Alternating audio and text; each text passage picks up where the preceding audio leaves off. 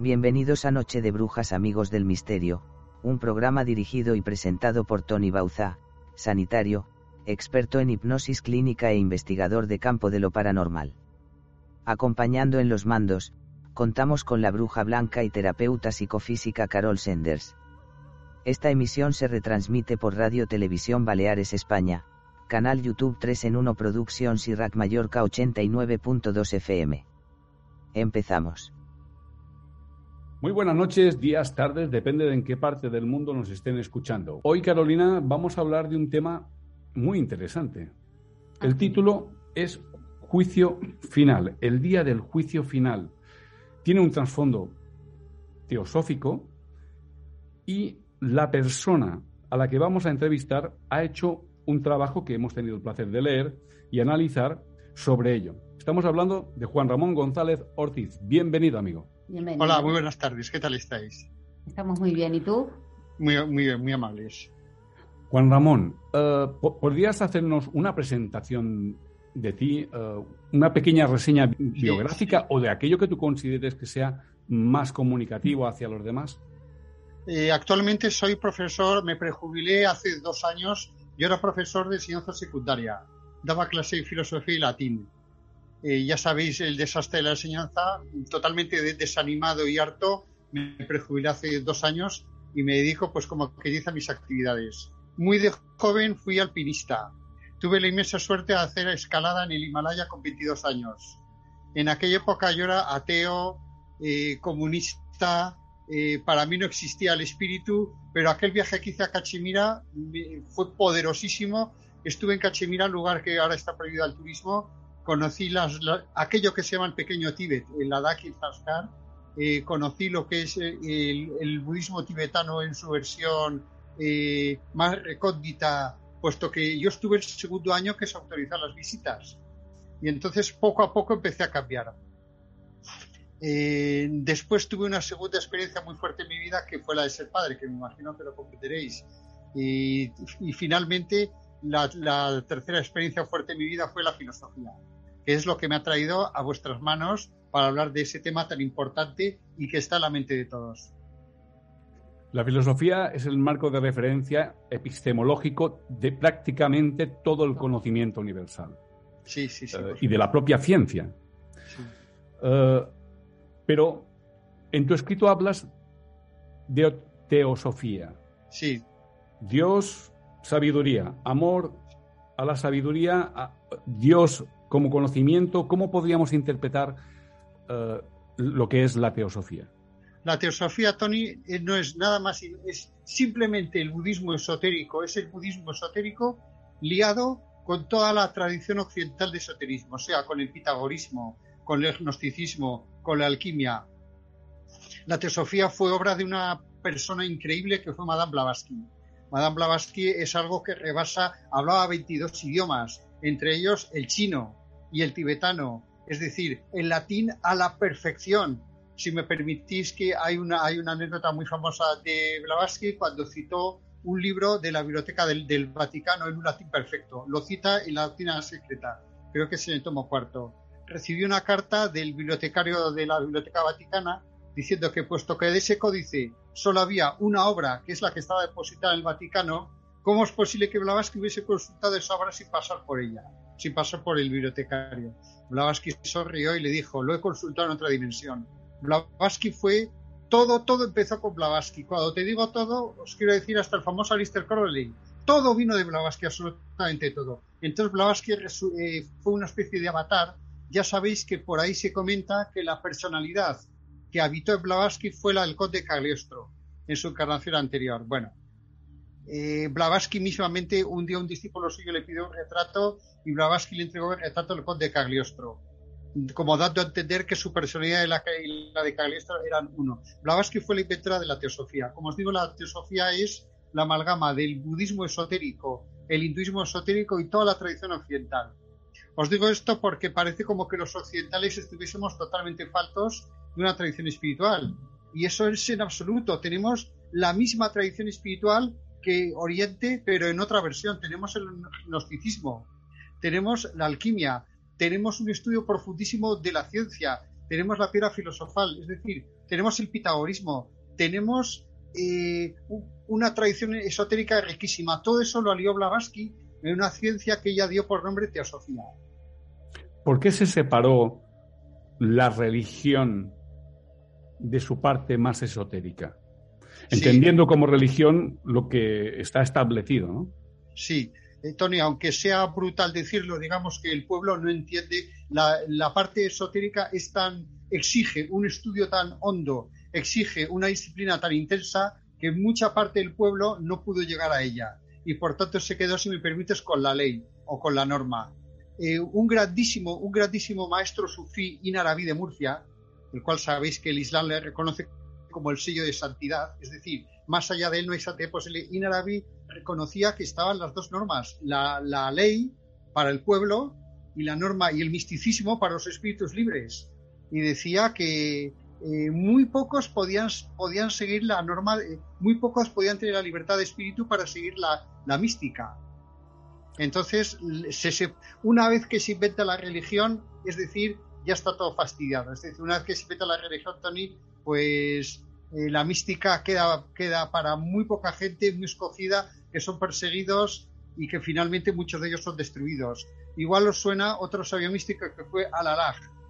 Al-Alaj fue crucificado en Persia y mientras moría crucificado, una persona para burlarse le dijo, así que tú eres místico, ¿y qué es la mística? Y dijo al Alaj, este es el primer peldaño de la mística. Es decir, que la mística es de una superioridad. Nosotros tenemos la ley y la norma y algún día, encarnación tras encarnación, llegaremos a encontrar el corazón de la mística.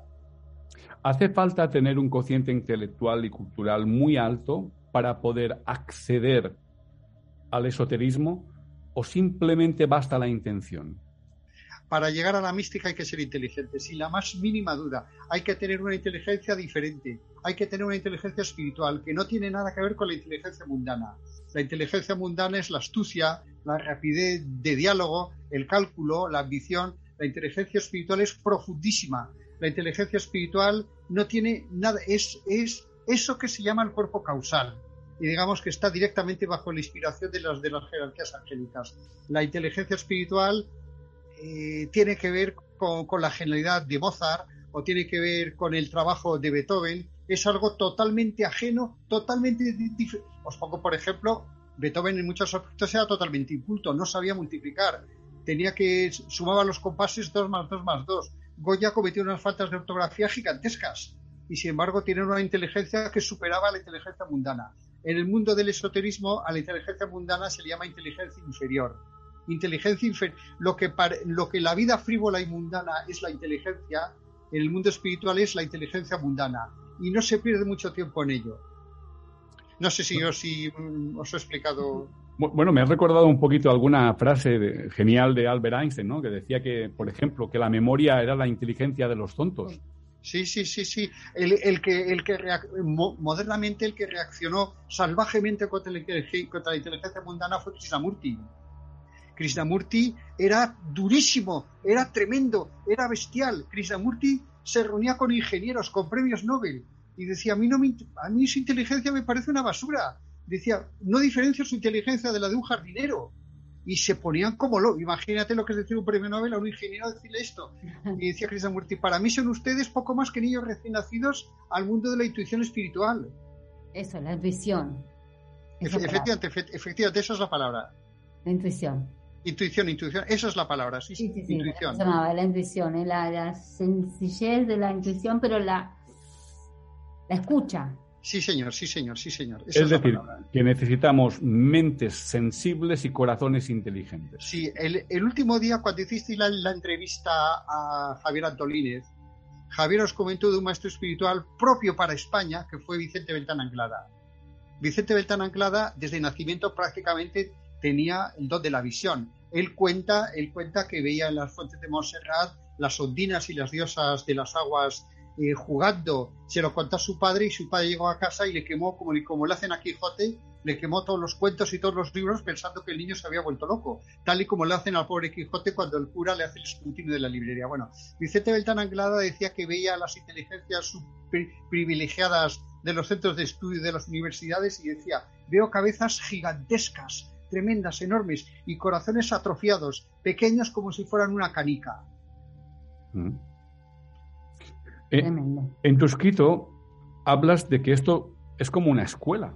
Donde sí, hay es una universidad. Dos cursos y hay personas que pues que están muy avanzados. Efectivamente. Y otros pues que les cuesta más. Sí, señor. Y que, y que va a haber una criba sí. Para que se puedan establecer pues los diferentes grados ¿no? en los que estamos y que unos pues ya seguirán a su ritmo en un momento determinado, pero estos otros pues van a seguir avanzando, pero que tampoco es sinónimo de que han logrado llegar a la meta, que todavía hay más. Efectivamente, efectivamente, efectivamente, efectivamente. Fueron los, los maestros venusinos que vinieron a la Tierra en la, en la, en la tercera subraza Lemur, fueron los que inventaron un método de meter presión. Digamos que hasta la tercera subraza de la raza Lemur, que es la tercera raza planetaria, es importantísima porque ya tiene forma humana y ya empieza digamos, los métodos de avance espiritual, la evolución de la Tierra era enorme, lentísima. Los maestros venusinos desembarcaron aquí. Y eso que llama Bondaniken, ¿os acordáis? La venida de, los dioses. Porque efectivamente todo, todos nos lo enseñaron los venusinos. El arte de la sal, hacer la sal, la navegación, la metalurgia, todo, todo el lenguaje, todos nos lo enseñaron ellos. La jerarquía de los reyes divinos, los reyes celestiales. Bueno, eh, los venusinos inventaron un método de meter presión. Entonces, el mejor método de meter presión que inventaron son los exámenes.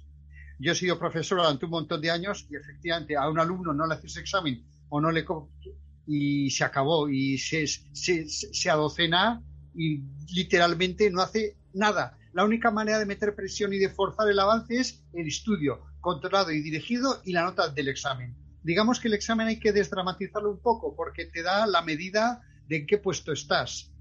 Entonces, los venusinos inventaron el método de las iniciaciones. Establecieron una escuela de, misterio, de misterios, y poco a poco fueron estableciendo un método, una serie de, iniciaciones en las cuales, pues, cuando un individuo pasa una iniciación, la pasa todo, todo el sistema terrestre. Es decir, cuando un individuo se, se, inicia, se mueve todo el escalafón incluyendo los propios animales que sufren, que hay maestros incluso en el seno de la vida mineral. Aunque nos parezca inimaginable eso, todo, todo, absolutamente, ¿os acordáis aquella frase que dice San Juan de que la creación tiene dolores de parto? Hay maestros en el seno de la vida mineral, hay maestros en el seno de, de la vida animal, hay maestros en el seno de la vida humana y hay maestros en el seno de la vida angélica. Os quiero decir que esto es una gradación y al final nos espera la iniciación. También expones en tu escrito que no todos eh, tienen el mismo grado de responsabilidad en su lugar evolutivo. Que hay personas pues que las circunstancias particulares, eh, genéticas, sociales, históricas, les han llevado a estar a ese nivel evolutivo y ellos realmente no son responsables. Pero hay otros que sí. Efectivamente. Y había a unos a los que Madame Blansky pues los tenía, los tenía cruzados, que eran los zánganos eh, que, simplemente eran perezosos, almas perezosas que podían pero que no querían, que no les daba la gana. Efectivamente. Y además eh, expones que esas personas tienen un karma muy pesado. Efectivamente, sí, señor. Eh, la famosa desidia, que la desidia la ves por todas partes. Lo puedes ver cuando alguien no socorre a alguien, cuando un policía no, no, no socorre a alguien, cuando tú no prestas atención en clase, etcétera, etcétera, etcétera. Sí, señor, sí, señor. ¿Te acuerdas que el Inviter comentaba que si no en universidad un alumno, por lo que sea, llega tarde, pongamos que se matricula a mitad del segundo trimestre? Prácticamente tiene un curso perdido. Pero dice Blavatsky, no pasa nada, o no pasa nada. En el próximo curso ese alumno será el más inteligente y posiblemente tire de los demás. Decía, otro tema es el alumno que por lo que sea decide no trabajar. Decía, eh, las frases de Blavatsky son durísimas y Blavatsky deja como caer que esas personas integrarán esa legión que Blavatsky de forma tan siniestra llama las almas perdidas, los que no quieren trabajar. Toda, toda esa gente forma ese grupo terrorífico de los retardatarios. Los retardatarios hacen muchísimo daño a la humanidad y los retardatarios son los que serán eliminados en el, en el verdadero juicio final, el que tenga lugar en el quinto globo planetario. Los retardatarios. Si habéis leído a Lovecraft, que me imagino que os apasionará, Lovecraft, el novelista este americano, el que hace Lovecraft a mí me gusta con locura. Lovecraft, todos esos seres monstruosos, terroríficos, Tulu, esos, eh, esos seres tentaculares y gelatinosos cubiertos de espumarajos, esas entidades, muchos de esos seres así en su momento fueron retardatarios. Simplemente seres retardatarios que, olvidados de la evolución, desarrollaron poderes magnéticos o desarrollaron eh, potencias terribles y, acaban en seres monstruosos al margen de cualquier evolución, con esa frase que os digo que decía Blavatsky, los seres perdidos. Pero sí, sí, así es. ¿Qué, eh, relación puede haber con los arcontes, por ejemplo, con lo que acabas de decir? Sí, los arcontes es de, eh, los arcontes es una terminología moderna. Eh, yo no he leído la palabra arconte. Arconte griego quiere decir gobernante. El arconte era el que gobernaba una polis, una ciudad-estado. Yo no he leído en ningún autor de prestigio la palabra arconte. Pero por lo que tengo entendido por, por YouTube, pues por lo que he leído en autores actuales, eh, un arconte es el ser que encarna en un egregor. Un egregor, sabéis que es una entidad psicológica creada, una entidad psicológica pero existente y real, porque el ser humano es un dios creador. Entonces el, ser, el, cáncer es creado por el ser humano. El ser humano es un dios creador. El ser humano puede crear en su cuerpo un cáncer, porque el cáncer lo crea el ser humano con sus obsesiones, con su miedo, con lo que sea. El arconte entiendo que es una entidad psicológica que nace de un egregor. El egregor del miedo, el egregor de la sexualidad desviada, el egregor de la miseria sexual. Entiendo que un arconte, esas entidades existen, existen y son reales. Leí en un autor, leí en un autor que el virus del SIDA, a los ojos de un clarividente, un autor del cual me fío porque sé que sé que es verdadero lo que dice, eh, que el virus del SIDA, a los ojos de un clarividente, tenía un aspecto muy parecido, si me permitís, al, espíritu que, se genera en la mala música. Por mala música, sabéis que entiendo el rap, el trap, el twerking, toda esa cosa que es una perversión de la música. Modernez. Sí, moderneces, efectivamente. Entonces este autor le entrevisté yo y me dijo en privado que el virus del SIDA, que es una reactualización de la sífilis, que destruyó a la raza lemur, sabéis que la raza lemur cometió eso que llaman el pecado de los amentes, es decir, eh, cayó en la miseria sexual más aberrante, más inimaginable y más bestial, el virus de la, sífilis destruyó a la, a la raza lemur en cuanto la humanidad ha vuelto a caer en la, miseria sexual, la sífilis se ha actualizado, el virus del SIDA. Bueno, pues este autor me dijo que a los ojos de la visión profunda el virus del SIDA tenía un aspecto semejantísimo al, arconte, al egregor que se genera, e, porque os habéis fijado el aspecto de, los conciertos.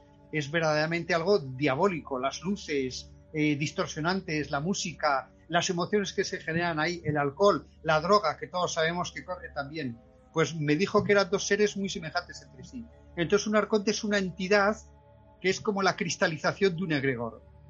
Los egregores son poderosísimos, el cáncer es un egregor, la droga es un egregor. Vicente Beltán Anglada cuenta, Vicente Anglada cuenta que con motivo de las explosiones nucleares se deshizo la trama etérica que protegía el planeta Tierra y durante unos días, hasta que se pudo coser esa trama angélica, bajaron a la tierra entidades monstruosas. Y Vicente Beltrán la dice que una de las entidades del, remotas y una especie de dios primordial, como diría Lovecraft, un dios primordial que bajó aquí fue un espíritu llamado Jazz. Exactamente y que igual el de la música de jazz. Bajó aquí, bajó aquí un, ser diabólico llamado Jazz y que encarnó en el seno de la raza negra. Um, describes perfectamente en tu escrito que aquellos que se dejan llevar por las pasiones más bajas sí. son esos que no pueden superar esta criba. Sí, sí, claro, claro, claro. Eh, hay algo que me llama la atención. No, no puedo evitar comparar esto.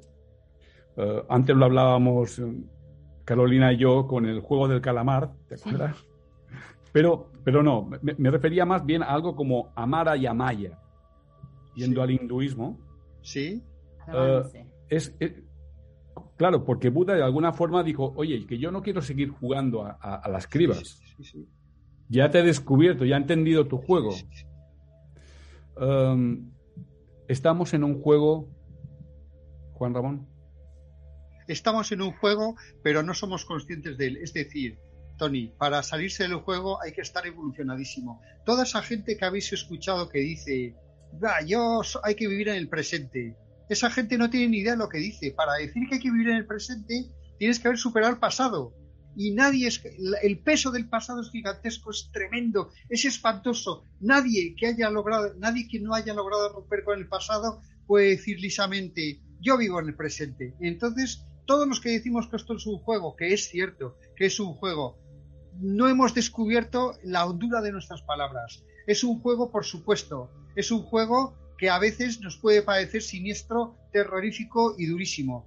¿Habéis leído el libro de Germán Hess, El juego de los avalorios? El juego de los avalorios plantea que para el que está fuera de esto, efectivamente, esto es como una novela. Yo os propongo cómo es posible que un vidente pueda adivinar el futuro y hacerte siempre un buen vidente, un gran vidente, un profeta, ¿por qué acierta siempre? Porque es capaz de elevarse a la mente del creador. El creador hace un diseño, desde el tuyo, Carolina, y el tuyo, Tony, hace un diseño y ese dice, en esta encarnación pasará tal, en la siguiente sufrirá mucho, en la siguiente será tal. Entonces hace el diseño de todos y cada uno de los seres del planeta y lo guarda en su memoria. El adivino que se remonta a esos niveles es el que obtiene, es el que sabe, conoce el futuro. Pero fijaos de lo que estamos hablando, de remontarnos a la memoria del logos creador de este sistema. O sea, casi nada, casi nada tremendo. El que está en ese nivel sí puede decir que esto es un juego, porque conoce la vida de y que al final efectivamente todo acaba con eh, que no nadie se pierde y todo el mundo tiene una, dos, tres millones de oportunidades. Entonces, esa gente que está fuera ha contemplado el juego y verdaderamente ha contemplado que es un juego semejante al juego de los avalorios que describe Germán Hess. Un juego eh, donde se busca la santificación de cada una de, las mónadas. No sé si me he explicado. Perfectamente. Por cierto, creo que Germán Hess eh, era amigo de, de Krishnamurti. Eh, bueno, Krishnamurti era durísimo con todos. Durísimo. Lo era con Indira Gandhi porque Krishnamurti a Indira Gandhi la ponía a parir, y con el propio Gandhi, al cual, en fin, no, eh, era, tremendamente duro. Con Aldous Huxley, ¿no son Aldous Huxley? Con Aldous, Huxley sabéis que era un aristócrata, era frívolo, era un superculto, y la primera entrevista que tuvo con Krishnamurti fue tremendo demencial, porque Krishnamurti de ninguna manera admitía esa superioridad intelectual que de haber hecho muchas lecturas. Entonces, eh, a todos, a todos Krishnamurti de entrada les rebajaba el nivel y Krishnamurti, sabéis que estuvo en la Universidad de Londres, en aquella época la Universidad de Londres era más dura incluso que la de Oxford, pero Krishnamurti nunca se jactó de sus estudios que por otra parte sabéis que le costaron muchísimo, porque la mente de Krishnamurti no estaba hecha para el estudio libresco y para el estudio eh, eh, académico, era para él un tormento absoluto. Nadie, nadie que se enfrentó a Krishnamurti salió indemne. Todos, absolutamente, hasta los discípulos más íntimos eh, al que le encargó, al que le encargó el que mantenía, eh, el que se encargaba de gestionar, eh, porque Krishnamurti nunca tuvo nada, todas las donaciones las entregaba. Entonces el que se encargaba de administrar las donaciones era un discípulo costarricense. Yo le dio su libro maravilloso, increíble. Entonces este discípulo tenía muchísimo miedo a manejar el dinero ajeno. Dijo Krishnamurti, ah, ¿tiene dinero a manejar el dinero ajeno? Pues muy bien, usted se encargará del dinero de la organización. Con lo cual el otro sintió que le temblaban los pies, así de, así de, duro y de cruel era Krishnamurti. La práctica. La sí, sí, efectivamente, efectivamente. conductismo radical, exposición al estímulo. A Krishnamurti le preguntaban, Krishnamurti, ¿Dios existe? Y dice, pues no, a mí que me cuenta, no sé, descúbrale usted. ¿Para qué quiere saber lo que pienso yo? Por favor, sea un adulto. Luego también nos encontramos con, el estructuralismo cognitivo, ¿no? Como lo podría describir Levi Strauss en su momento. Em, ¿Cómo puedo yo superar mi propia estructura mental? ¿Cómo yo puedo estar seguro de que yo observo la realidad cuando siempre es una interpretación cognitiva propia? Sí, sí. Em, ¿Cómo puedo yo estar seguro de que alguna vez yo he visto lo que realmente hay aquí afuera? Cuando yo sé, por ejemplo, que mis antenas, o, por ejemplo, mis ojos, ven entre 400 y 700 nanómetros el espectro visual. Eh, cuando uno se descubre tan vulnerable ante, ante la poca captación de información real que puede captar de lo que hay a mi alrededor, es que te sientes tan poquita cosa. Efectivamente. Una limitación, pero... ¿Qué dices? Pero, pero, pero, claro, ¿cómo puedo yo trascender a eso? Que es ahí donde entra lo esotérico, lo espiritual. Te dice, no, no, no, es que tú puedes trascender a, a, a, otro nivel en el que tú puedes conectar con toda la información. Por ejemplo, cuando hablan de los registros acásicos. Sí. Y la práctica, por ejemplo, ¿no? El yoga mismo, hablando de nuestro querido Krishnamurti, lo, lo, llevaba por ahí. La práctica de un yogi es sí, sí, sí, sí. en todos los aspectos. Cuando yo daba clase a los alumnos, me hacía mucha gracia porque los alumnos más jóvenes me hacían preguntas tremendas y yo les decía, joder, pero eso tenéis que esperar a la universidad. Y me contestaban, pero lo queremos saber ya. Y decía, pues no podéis, es, es imposible, no podéis entender nada. Entonces nosotros, imaginaos que somos alumnos de primero de la ESO. Y de repente nuestro corazón, porque la mente va mucho más, la mente es divina, y la mente va muchísimo más allá de todo. En el mito ese famoso que conoceréis de Amor y Psiquis, Psiquis quiere ver el rostro de Eros, pero Eros se lo ha prohibido, porque Eros le quiere dar a, la chica Psiquis la enseñanza de que no es importante el físico, y por eso le prohíbe que vea su rostro. Por eso Eros se presenta por las noches cuando no hay luz. Pero Psiquis quiere ver su cuerpo y quiere verlo. Con esto queremos decir que la mente va mucho más allá. La mente quiere poseer la sabiduría ya porque la mente es audaz y no es humana la mente. La mente es una cosa que nos vino de los dioses, porque si no, ¿de qué un lemur va a tener mente? Caray. Entonces, con esto os quiero decir que sí, lo que estáis diciendo vosotros, Carolina y Tony, es cierto, la mente va por delante, pero nos hace falta muchísimo, muchísimo, muchísimo todavía. Y como dice Carolina, nos hace falta práctica. Vamos, entramos, salimos, nos desviamos, retornamos, damos cien vueltas y poco a poco poco a poco, llega un momento, os digo, tal y como lo dice el señor Vicente Beltrán Anglada, llega un momento en que uno dentro de sí escucha algo. tiene una certidumbre absoluta, total, porque cuando uno experimenta algo, sabe que, y que eso no es mentira. Llega un momento en que uno nota la presencia del ángel solar. Escucha algo así como una voz. Y entonces ya tiene la certeza que, digamos, ya ha subido de nivel y que todo lo demás ya está pasado. Porque una de las cosas más maravillosas que dicen los maestros espirituales es que todo esto es comprobable. Es decir, que esto no es una lucubración o una mentira piadosa como nos cuenta el Vaticano, sino que esto es perfectamente comprobable. Llega un momento en que uno se entrega a la práctica espiritual y obtiene frutos. En los monasterios, que están olvidados y dejados de la mano de Dios, hay actividades, hay levitaciones que los curas las mantienen en secreto para que la gente eh, no caiga en locura y el Vaticano lo silencia. Hay combates eh, con los diablos. La hija de la hija de Vallejo Nájera, os sonará Vallejo Nájera, el grandísimo psiquiatra, la hija de Vallejo Nájera, María Nájera, cuenta cómo un criminal inglés que estaba en la celda del castigo, en un libro extraordinario, me influyó cantidad, Un ángel en la noche. Cuenta que un criminal inglés, un día, de la noche a la mañana, un ángel le fue a visitar a la cárcel al día siguiente ese criminal tenía tal aspecto de santidad que espontáneamente todos los condenados entraban en su habitación a pedir que le confesasen. La cosa llegó a tal extremo que el director de la prisión autorizó a que este hombre hiciese su el resto de la cárcel en una prisión, perdón, en un monasterio cisterciense. Cuando María, cuando María Vallejo Nájera fue a entrevistarla, contó que lo vio volando por el aire, chocando de habitación en habitación como si alguien, un ser monstruoso de estos que habla Lovecraft, lo lanzase como una pelota contra las paredes. Con esto os quiero decir que en los monasterios, que la gente está entregada en cuerpo y alma a su creencia, ocurren cosas de estas, ocurren levitaciones, ocurren visiones proféticas, eh, ocurre, pero bueno, por supuesto no salen de los límites de los monasterios. Entonces, Tony, pues nosotros, la mente va por delante, nosotros queremos llegar, pero todavía nos falta muchísimo hasta que escuchemos la voz del silencio. Es ese nombre que le da Blavatsky, la voz del silencio. Algo suena en tu corazón y entonces sabes que es cierto. Todo aquello que habías emprendido porque te dijeron, todo, porque siempre hay que emprender una vía tradicional. Cualquier vía tradicional que se emprenda es cierta. Cualquier vía tradicional es cierta, siempre que se emprenda correctamente. Entonces escuchas la voz del silencio en tu corazón y por fin comprendes que es cierto. Hasta entonces, pues hay que jugarse el pellejo y seguir adelante. Por lo tanto, no es algo que yo tenga que intelectualizar, que sea inteligible, sino es un estado. Sí, sí, es un estado, efectivamente. Más, más siento que ese estado de contemplación del cual no estamos.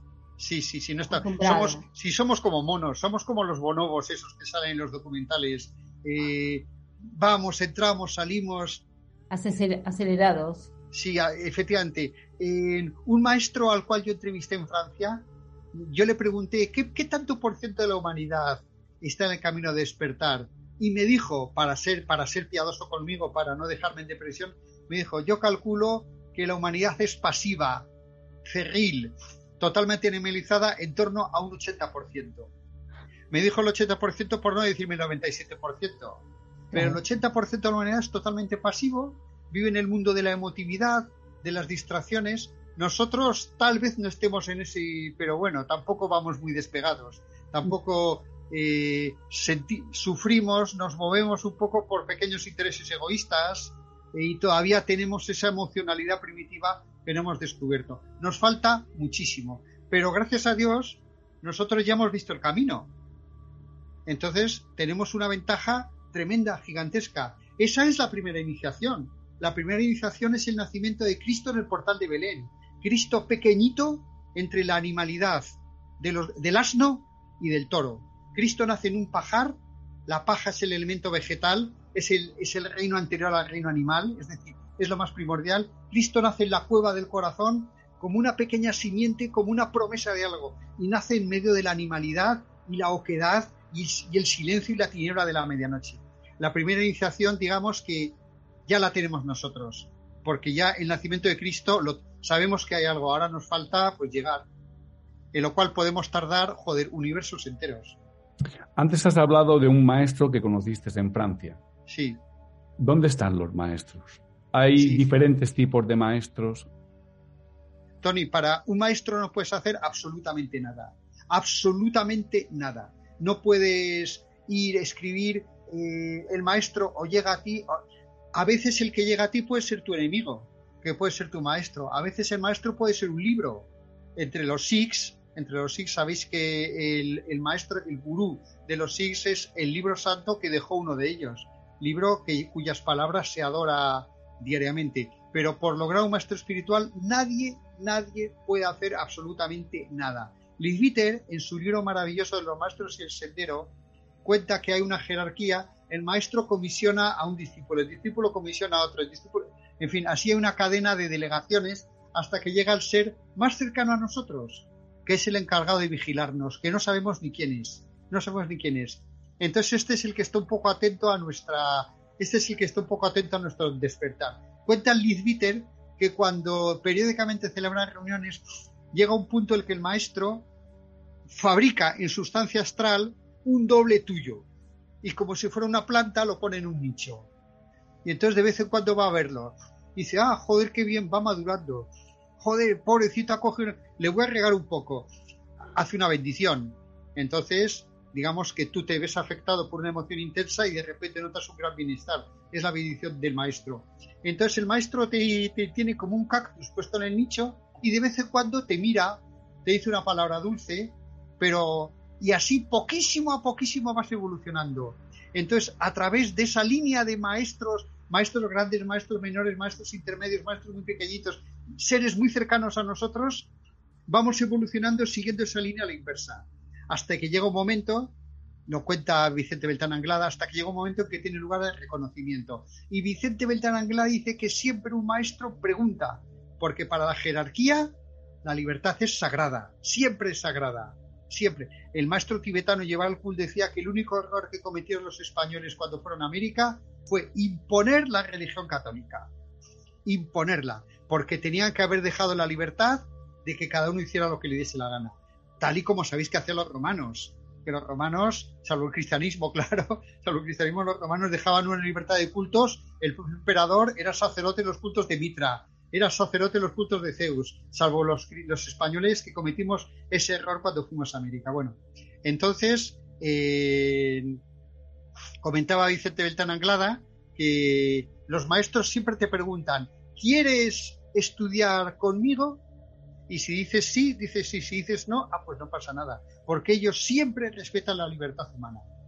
Puede ser que en una encarnación digas que no, pero en la encarnación siguiente digas que sí, porque una encarnación nunca se pierde. El sol puede estar cubierto un día, dos días, hasta una semana, pero las nubes se acaban disipando. Entonces, nunca hay una encarnación en balde. La encarnación que creemos que es en balde puede a la encarnación siguiente ser extraordinaria y puede ser luz de la gente y luz del mundo. Otras dimensiones, hemos hablado de egregores, de arcontes. En esas otras dimensiones habitan otros seres. Sí, sí, por supuesto. Esas dimensiones, ¿es verdad que están aquí? aquí mismo, compartiendo un mismo ah, espacio? Por supuesto, por supuesto, por supuesto, Tony, por supuesto. El esquema esotérico más profundo que hay es el de las matrioscas, el de las muñecas rusas. En una muñeca rusa simultáneamente, simultáneamente un montón de dimensiones. Entonces, aquí y ahora, en donde estamos nosotros, está contenida la totalidad. Solamente que hay una diferencia de conciencia. Una de las cosas por las cuales los maestros nos velan el acceso a las visiones, a los cuerpos superiores es porque nos volveríamos locos. En primer lugar, si tuviésemos el don de la visión astral, veríamos los gusarapos y las formas, el rastro astral que deja a todo el mundo, quién sabe si nosotros por la calle. El maestro local os hablaba el señor Javier Antolini, Vicente Beltán Anglada. Vicente Beltán Anglada comentaba, decía, es que uno va por la calle y ve las enfermedades de la gente, ve los gusarapos, las formas astrales adheridas al hígado, las formas astrales adheridas a la nuca, las formas astrales como pulpos, como vendajes, succionando la vitalidad de la gente. Entonces, digamos, mejor no tener acceso a eso porque podríamos enloquecer de inmediato. Mejor no tener... Y sabéis que una entidad esclaviza a un ser humano con muchísima más facilidad que un ser humano esclaviza a una entidad. Las entidades tienen una voluntad muy superior en todo lo que podemos tener nosotros. Entonces, esos, niveles de los que hablas tú están aquí, aquí y ahora, con la diferencia esta, que os explico ahora. Nosotros vivimos en el plano material. hay varios planos, material, etérico, astral, plano mental, plano búdico. Entonces, nosotros solo podríamos engranar con el plano, con el plano material del nivel siguiente. Es decir, enfocamos a Júpiter o enfocamos a Marte con un telescopio no podemos ver las formas astrales. Podemos saber, podemos ver el plano material, el plano material que habita en el planeta Marte. ¿Me entendéis lo que os quiero decir? Entonces, hay que dar un salto gigantesco para poder salir de este nivel y entrar en un nivel superior y tener acceso a la visión astral. Entonces, en ese lugar puedes ver, podrías tener acceso a la visión astral de tus niveles y de todo el universo. Pero efectivamente, aquí está todo. Es más, es más, el secreto de los, ovnis vienen, los ovnis vienen de la dimensión material del nivel siguiente. Es decir, un ovni no viene del plano astral, el ovni viene de la dimensión material, por eso tiene que venir con, con naves espaciales, el, el, ovni viene de la dimensión material del universo siguiente a este, que está aquí metido también, por supuesto.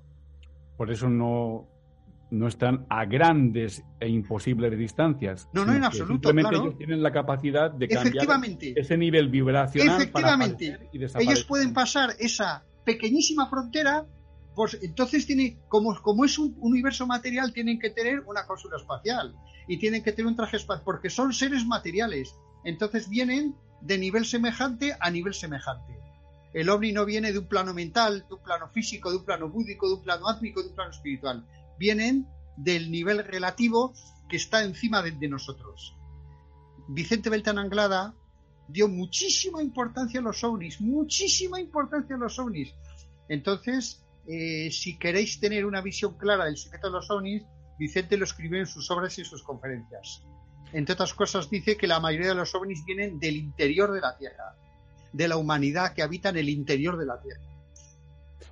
Yo, como una de las cosas que me ha llevado a la investigación de todo lo paranormal y esotérico ha sido justamente mis experiencias personales con el fenómeno ovni, eh, lo consultaré, lo consultaré.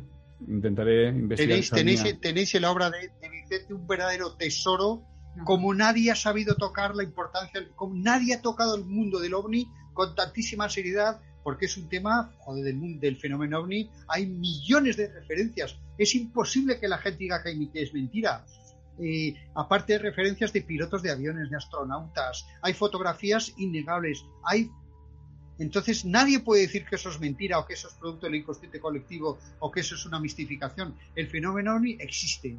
Vicente Beltán Anglada le dedicó muchísimas conferencias y, bueno, dio digamos que la clave, clave, clave no la da, pero dice que la gran mayoría de ovnis pertenecen al mundo material en otro nivel.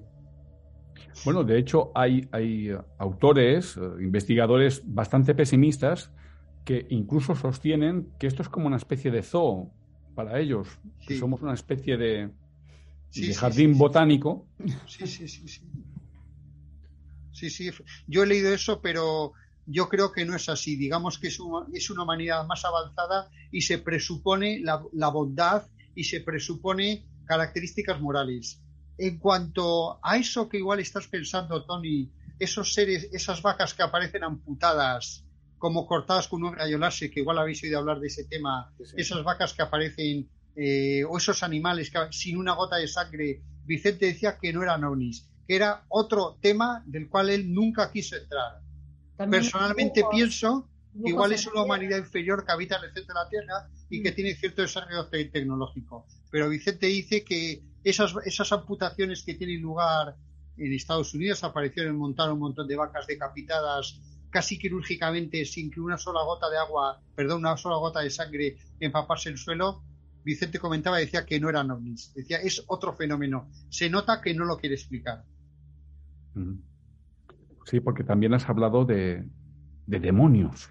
Sí, sí, sí, sí, claro, ah, claro, claro. Ah, realmente aquí eh, podemos decir que existe esa dualidad, bien y mal, moral e inmoral, y que hemos conseguido crear una mezcla, una simbiosis de esos dos conceptos, de tal manera que hemos perdido la línea que nos permite diferenciar una cosa de la otra? Eh, el, el, mal, Tony, no es nada más y nada menos que las fuerzas de la materia. Es decir, el mal no es una cosa incomprensible, el mal es las fuerzas de la materia no es otra cosa. Hitler, que era un iniciado, por supuesto, Hitler no era ningún idiota, ningún imbécil, ningún histérico. Hitler era un verdadero mago negro, un profundísimo mago negro, un tremendo medium que él lo decía y que tenía por encima de él otras serie de magos negros son más poderosos. Hitler era un mago negro a las fuerzas del mundo de la materia. Él tuvo, los magos negros tienen iniciaciones en el seno de la materia. No sabemos, no tenemos ni idea de cómo pueden ser esas iniciaciones en el seno de materia les capacitan muchísimo por encima de, digamos, de los magos blancos que viven en los mundos mentales. Con esto os quiero decir la cantidad de inventos científicos que se produjeron en el nazismo, la cinta de, la cinta de, la, cinta de gramófono, en, en, lanzallamas, los equipos de visión, perdón, los equipos de visión nocturna, la moderna astronáutica, la bomba atómica, la bomba atómica que se produjo en el seno del nazismo, cuyo desarrollo iba muy por delante del plan Manhattan, del plan Manhattan que estaban teniendo los aliados. De hecho, los aliados se habían gastado millones de dólares y no, no, tenían ningún, vamos, no sabían cómo resolver un problema tan simple como, qué detonador colocar para que, la, para que la carga detonase. Ese problema tan simple de cómo hacer el iniciador que activase la bomba atómica no tenían ni de cómo resolverlo y estaban desesperados. Churchill dijo que la primera bomba atómica fue cogida a los nazis. De hecho, expertos que lo examinaron dijeron que la soldadura de los estabilizadores de cola era la típica soldadura alemana. Entonces, quien, quien vive en el mundo de la materia tiene revelaciones extraordinarias. Bueno, Giles sabéis que también desarrolló ya en los años 30 para extraer hidrógeno del agua y con ese hidrógeno crear una fuente de energía. Todo esto en los años 30, todo esto en los años 30.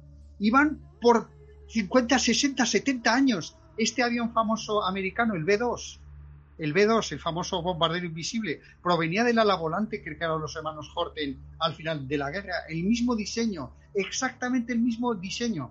El avión a reacción también lo crearon ellos, con el MS-1262. Es decir, el mal no es otra cosa que las fuerzas de la materia, no es otra cosa. El mal no es una cosa ajena, el mal no es una cosa... Cuando la gente habla del misterio del mal, ¿no sabéis que a veces los periodistas en la televisión se ponen filosóficos o melancólicos dicen es que el mal es incomprensible? El mal es lo más comprensible, lo que es incomprensible es el bien. El bien es lo que es totalmente incomprensible, porque el mal es nuestro estado natural, el mal es la materia y las fuerzas que nos apartan del espíritu. El ser humano está crucificado en la cruz de la materia. Está de la materia y el espíritu, el ser humano está crucificado ahí. Entonces, la cruz de, de la materia es el ejemplo típico donde Cristo quiso erguirse. El ser humano en la encrucijada entre el bien y el mal, o sea, entre la luz y la materia. Me recuerda mucho a Carl Gustav Jung cuando decía que él prefería más a una persona que había conocido el mal y había decidido hacer el bien que no una persona que solamente había sido buena por haber sido educada para hacer el bien. Sí. De Jung te acordarás, Tony, una frase extraordinaria, extraordinaria, que dijo en el cuarenta y pico, extraordinaria que ahora está más de moda que nunca, cuando Jung ya supo la marcha que iba a llevar a Europa. Jung, es que es una frase muy parecida a la que dices. Jung dice, caer en el mal es malo, pero caer en el bien es peor todavía. Y ahora los europeos, que nos hemos ablandado, no, no, nos hemos, hemos perdido toda la capacidad de lucha, estamos verdaderamente en un estado totalmente infantiloide. Los europeos hemos caído en el bien. Y caer en el bien es tan malo como caer en el mal. Lo que llamamos buenismo. El buenismo, el buenismo. Y Jung advirtió de ello en los años 40. Con esto os digo que toda esta gente, el propio Germán Hess, Jung, el propio Freud, que era un, era un supergenio, eh, toda esta gente se levanta por encima de la, mediocridad de la humanidad y es capaz de ver por dónde. Goethe en, el, en 1700 y pico, Goethe, en 1700 y pico, Goethe ya dijo que temía al pueblo alemán y dijo: es capaz de llorar porque se rompe la cuerda de un violín o porque se rompe el cristal de una copa de cristal de Bohemia. Sin embargo, es capaz de permanecer impasible hasta en las mayores matanzas de la humanidad. Y eso lo dijo Goethe en 1700, como sabiendo lo que iba a pasar muy bueno, 200 años más tarde. Bueno, de hecho, él dijo apropiadamente que la actitud es el destino de la persona. Sí, sí, sí, sí, sí, señor, sí, señor. ¿Y por qué no de una sociedad? Sí, ah, sí. Tremendo Goethe, ¿eh? Tremendo. Tremendo. Me hace mucha gracia. este hombre. Mirad, Goethe murió en Weimar. Entonces es muy curioso porque la casa en la que murió, la habitación en la que murió, mira la plaza del pueblo. Esa es la famosa habitación en la que murió gritando lo de luz, más luz. Bueno, yo decía, pero si Goethe hubiera muerto en la otra habitación, la otra habitación mira un bosquecito y ese bosquecito está a muy poca distancia de un sitio llamado Bergen-Belsen. Bergen-Belsen, sabéis que fue el campo de, uno de los campos de concentración más siniestros. Terrible. Y yo decía, si Goethe hubiera muerto mirando a Bergen-Belsen, ¿qué hubiera dicho? No hubiera dicho luz más luz. Igual hubiera dicho oscuridad, ¿qué oscuridad? Hay una historia que, él relata que él dice que una vez se vio a sí mismo. Bueno, Goethe, Tony, Goethe era un iniciado. Goethe con 10 años, con 10 años se fabricó un altar donde adoraba a la diosa de la naturaleza. Es, esta gente no ha tenido niñez, esta gente son espíritus tan viejos. De hecho, el Fausto, la obra de toda su vida, el Fausto lo empezó a escribir con nueve años porque vio una representación infantil del tema del pacto con el diablo y la cosa le sacudió tanto que se dio cuenta que era el ejemplo de lo que había hecho Occidente y sobre todo lo que había hecho Alemania. El maestro tibetano cuenta que el mal entró en el mundo por Alemania. El mal entró por Alemania. Después se coló a España. El mal se coló a España. ¿Y a España sabéis por qué se coló? Por esta actitud que tenemos tan, tan intransigente y tan brutal los españoles esta actitud de, de, de, de, castillarnos en nuestras posturas. Tú eres blanco, pues yo soy negro. Tú eres de izquierda, ah, pues yo soy de derechas. Y todo lo que digas te lo voy a boicotear y te lo voy a destruir. Dice el tibetano que de España el mal después se fue a Italia. Porque Italia, dice el tibetano, que es un país que todavía no tiene alma. Y por último el mal se fue a Japón. Y en Japón el mal se fue porque el espíritu pervertido de los samuráis, había samuráis buenos, pero el espíritu del samurái se había pervertido y se había hecho sanguinario. Acordaos que en la Segunda Guerra Mundial los japoneses tenían granjas de pulgas, el Escuadrón 731, granjas de pulgas para contaminar a chinos. Granjas de pulgas para contaminar a chinos. El mal se fue a, a, pulgas, pulgas que contaminaban de peste para, para infectar a chinos. Granjas de pulgas. Dios mío, peor que los nazis. El mal se fue a Japón precisamente por el espíritu intransigente la perversión de los samuráis. Pero el mal entró en Alemania.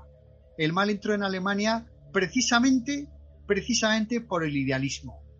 Ese vivir fuera de la realidad, esas especies de sueños imposibles, esos, llamémosle, Rudolf Steiner le llama el luciferismo. El luciferismo, ese querer vivir en una atmósfera psicológica eh, donde todo es exaltación. Steiner opone el luciferismo al satanismo.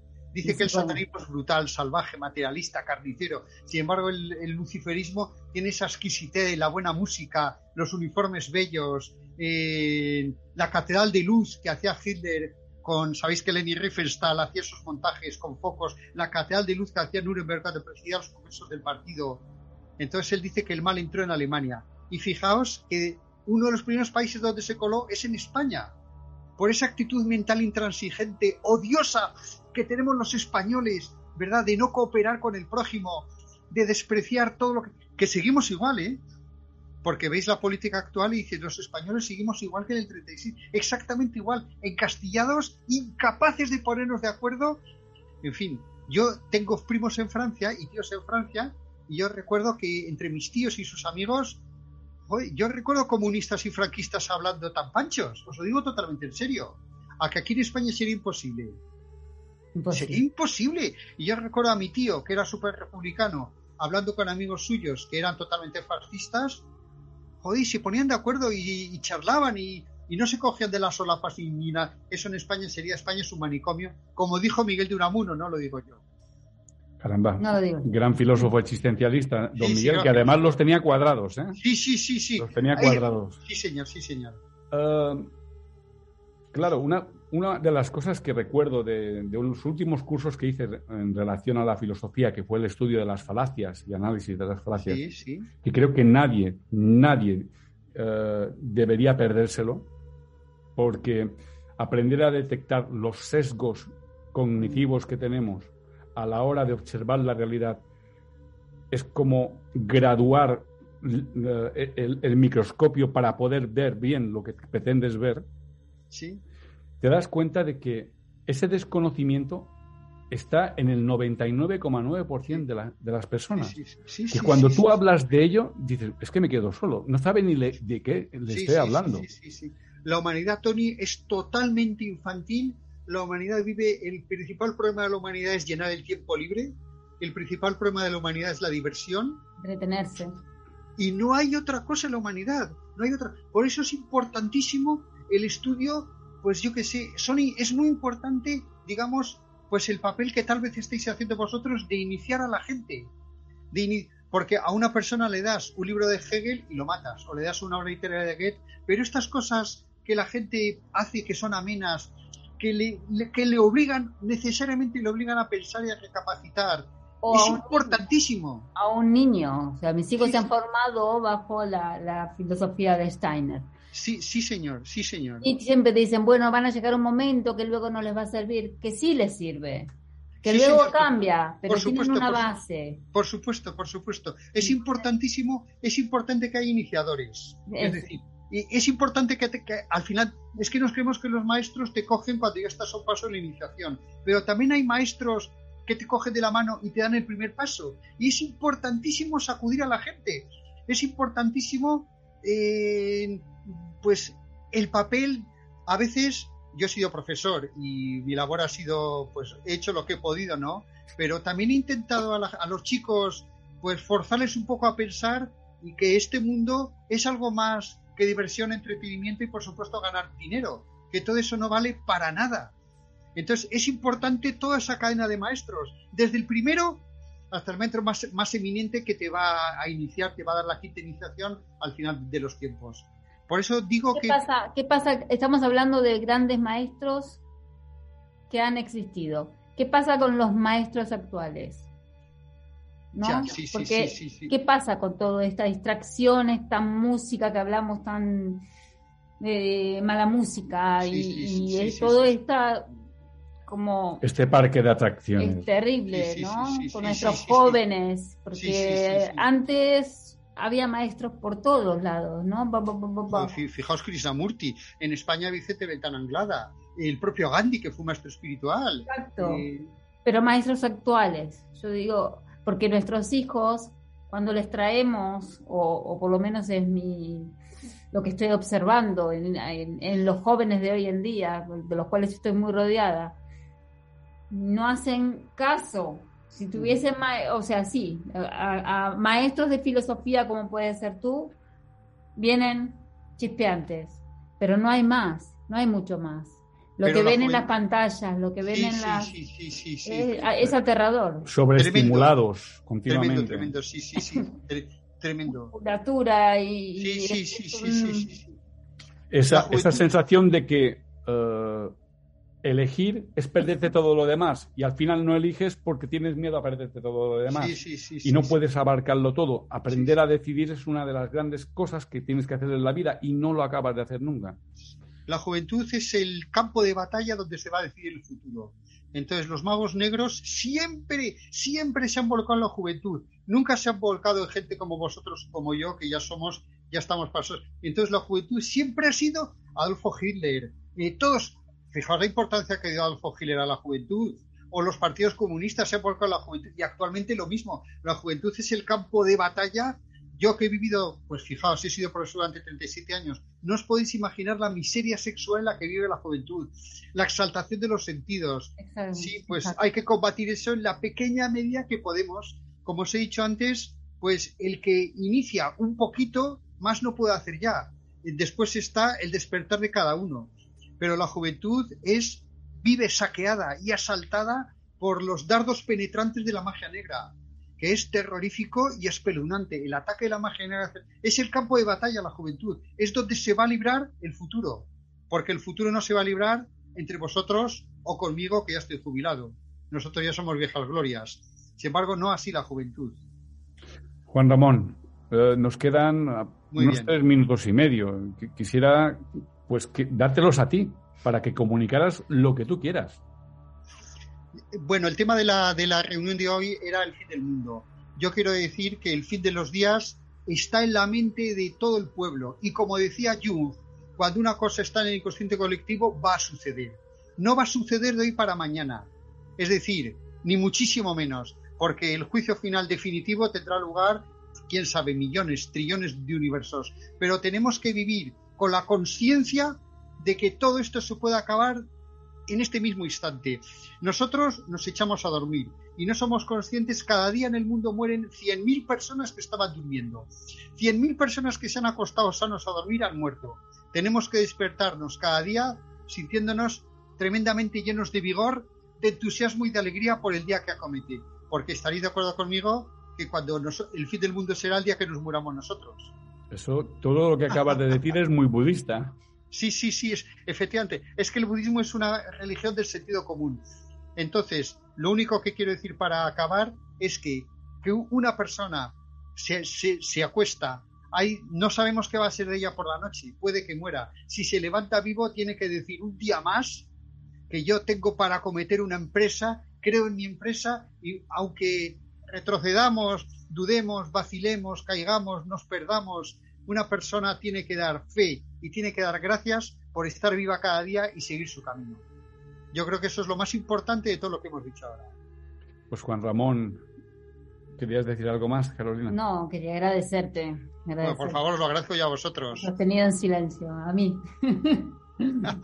Muy bien, Carolina. Juan Ramón, ha sido un placer y como eres un pozo del que vemos que podemos seguir sacando sabiduría y compartir sabiduría, eh, nos encantaría volver a poder entrevistar. Cuando queráis, sabéis que estoy a vuestra disposición cuando queráis.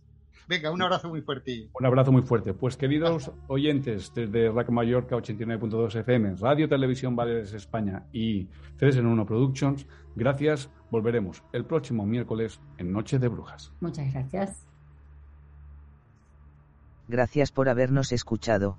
Volveremos la próxima semana con más misterios que exponer recordad que podéis enviarnos por mensaje vuestras sugerencias, opiniones y casos particulares al número WhatsApp 610-046-105. Hasta pronto.